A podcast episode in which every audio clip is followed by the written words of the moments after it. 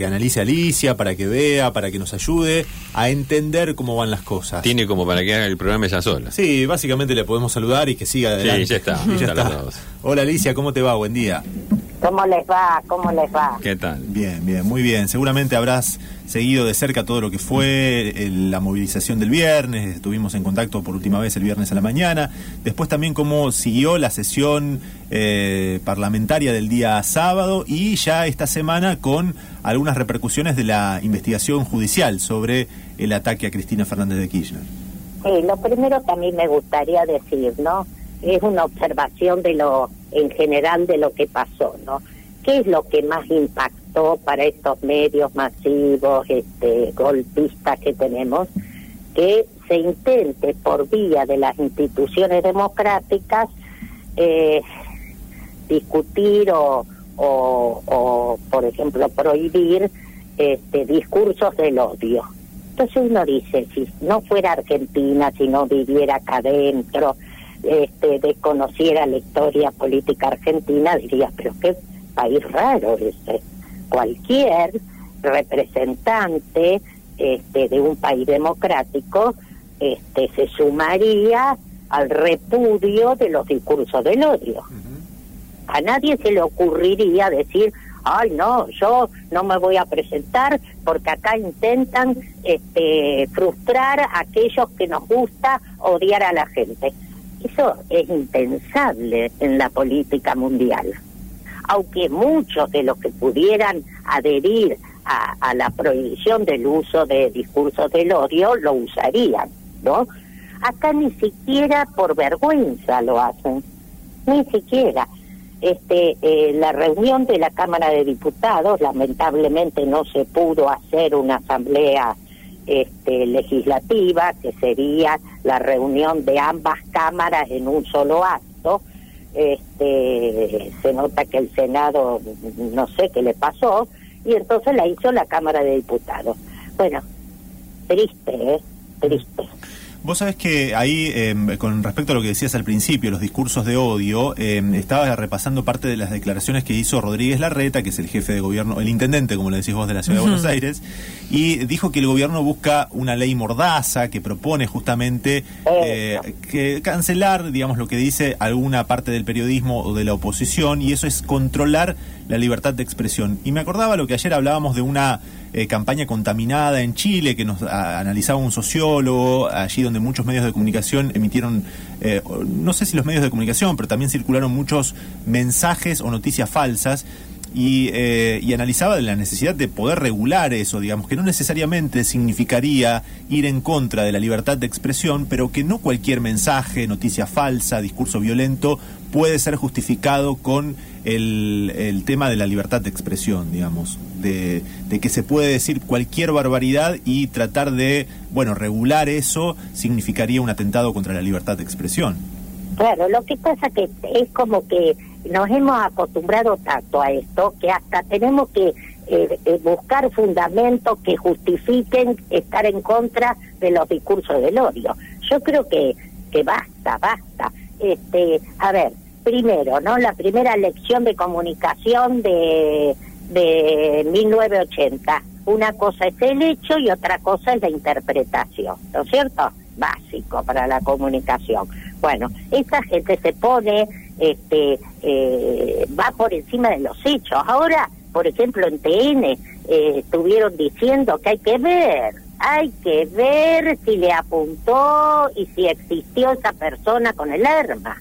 Entonces, a ver, este, ya ya hemos, este, ¿cómo te puedo decir? Derrumbado todos los los cánones para establecer este, lo que debe ser una buena comunicación.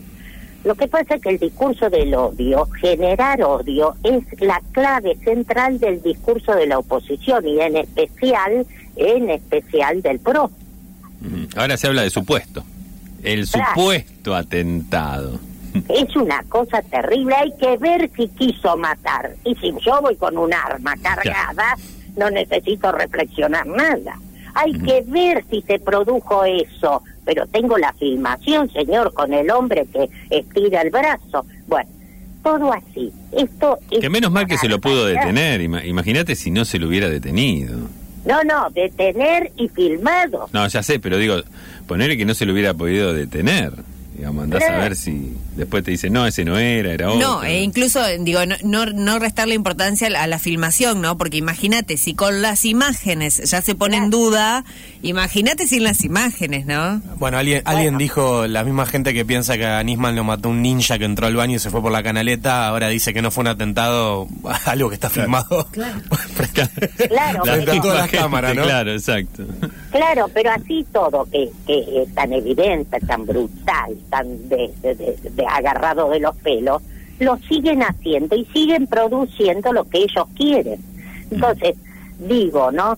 Este, no quererse reunir, no ser parte de una reunión donde se va a denunciar un- el discurso del odio, habla mucho de ellos mismos y, y, y pasó, y pasó y quedó, y, y quedó en el olvido. Es terrible lo que hizo el PRO en la Cámara de Diputados, terrible. Y ni hablar del discurso de Milei, porque ya es, este, es esperable de ese señor. ¿no? Claro, habló eh, ¿De la diputada? de la diputada Mi- eh, Milei habló de una eh, de un hecho delictivo y después condenó la violencia en general, pero sin hacer alusión al hecho particular que fue el intento de magnicidio, ¿no? A la Sí, no.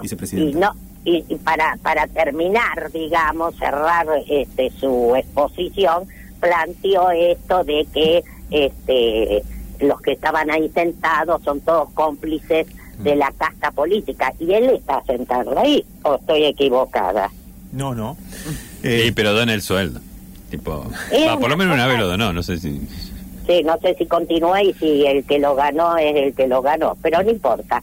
Este, es terrible lo que No, estamos vos sabés que a propósito de Milei, recién estábamos eh, también discutiendo al aire, y no sé si habrás escuchado, pero eh, ¿qué Sí. hacer ante estos planteos eh, tan extremistas? Digamos, sí, eh, evitar pronunciarse o hablar de ellos o analizarlos para no darle difusión es una vía, o bien tratar de entenderlos, explicarlos y analizarlos, porque justamente son peligrosos y están ahí y tienen una representación y tienen una banca, digo, Granata en la legislatura, Milei en, en el Congreso, digo, ¿qué eh, hacer con esos discursos ante, bueno, los planteos de algunos que dicen, no, no, tratemos de ignorarlos para no darle difusión, para que no crezcan como fenómeno? Yo coincido con Anabel. Mientras son candidatos a ocupar un cargo, ahí no darle difusión para no darle, digamos, a poner luces en el letrero de su nombre. Pero cuando ya son funcionarios, sí, señor, sí, señor, porque están cometiendo delitos, ¿no?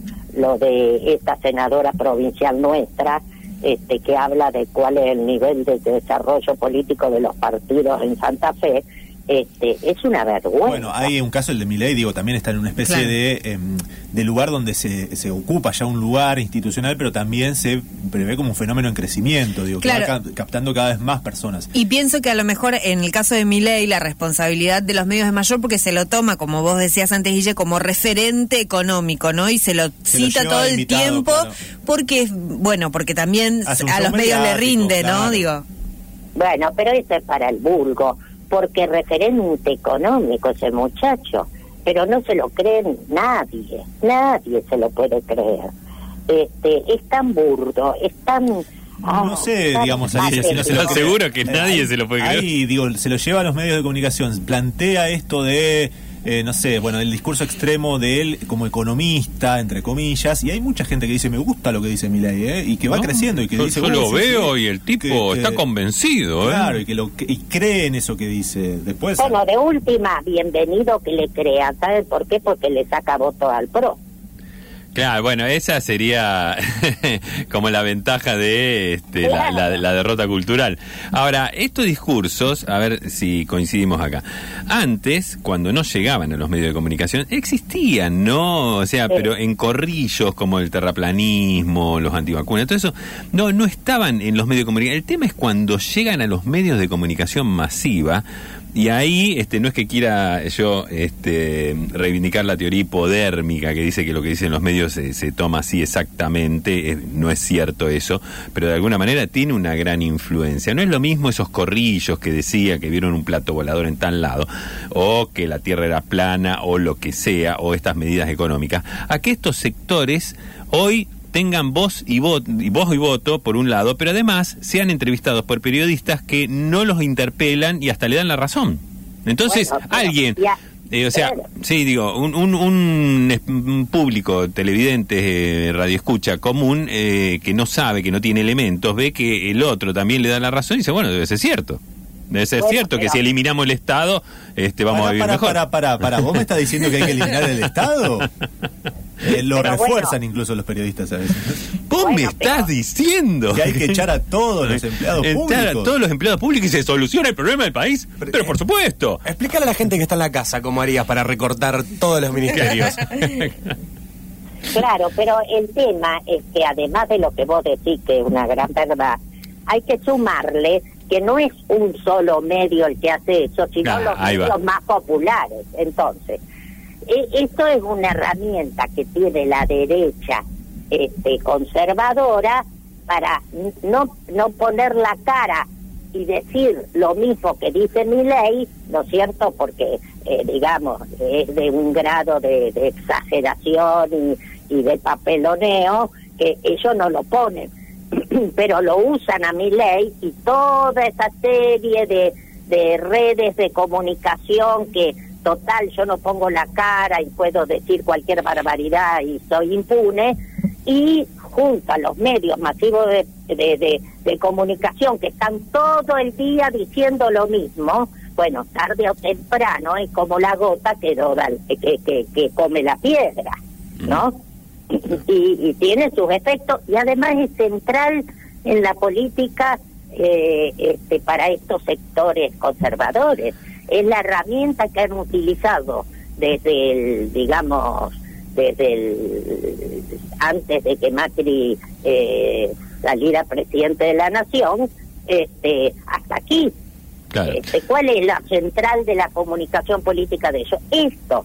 Y, y, y se ve a la Bullrich, que siempre fue lo mismo, digamos, ¿no? Tanto con la alianza como ahora, este, que la que empuja a un poco más todavía, porque porque mi ley le está robando adeptos. Claro, y por, sí.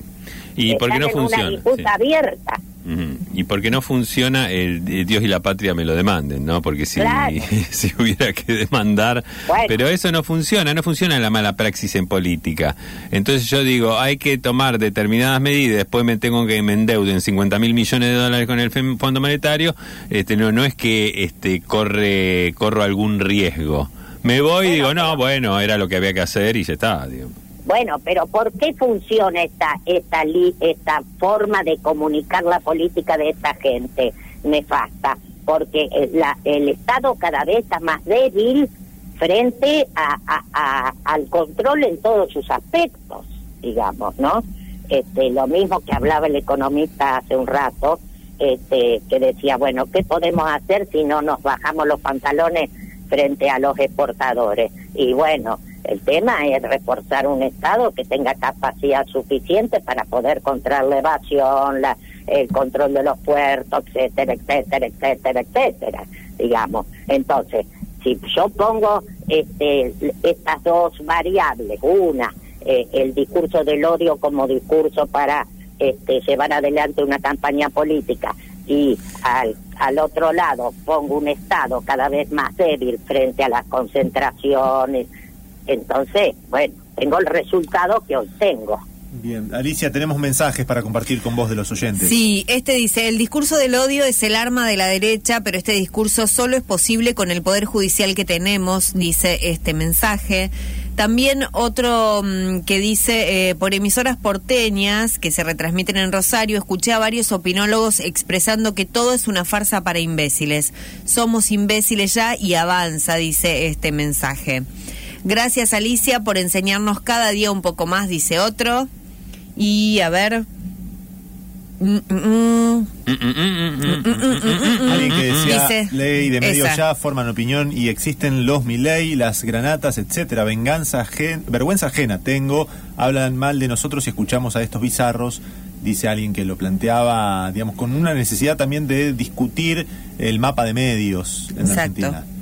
Claro, y, este, y a eso hay que sumarle que estamos como estamos porque estamos, este, digamos, en algunos aspectos, en especial en la educación, eh, en, las redes este, de contención social que se han debilitado tanto, el abandono del Estado con su presencia en los barrios, este, las políticas de empleo que suman más para empleos sin seguridad social que con seguridad social. Es decir, es una sumatoria de debilitamiento del Estado en todos sus aspectos que hacen posible que este escenario se presente como se presenta y el grado de impunidad que se tiene al respecto de lo que digo, lo que hago y un poder judicial absolutamente este, destrozado, te diría yo. Lamentablemente, yo no no no no no recuerdo, salvo en, en situación de dictadura cívico-militar, este el estado en que tenemos el poder judicial, ¿no?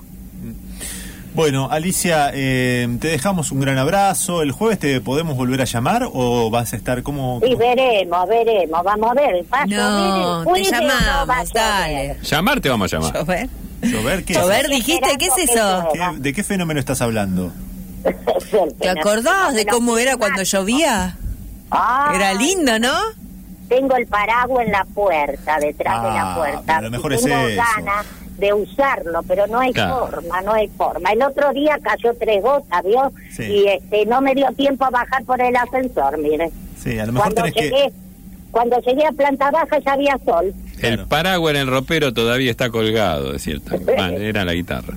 Ah, Era la- pero en este caso podemos cambiarlo por el paraguas. Y va. Bueno, Alicia, que tengas una buena jornada y el eh, jueves, llueve, llueva o no, te llamamos. Igualmente para todos ustedes. Hasta la próxima. Alicia Beso. en la marca de la almohada.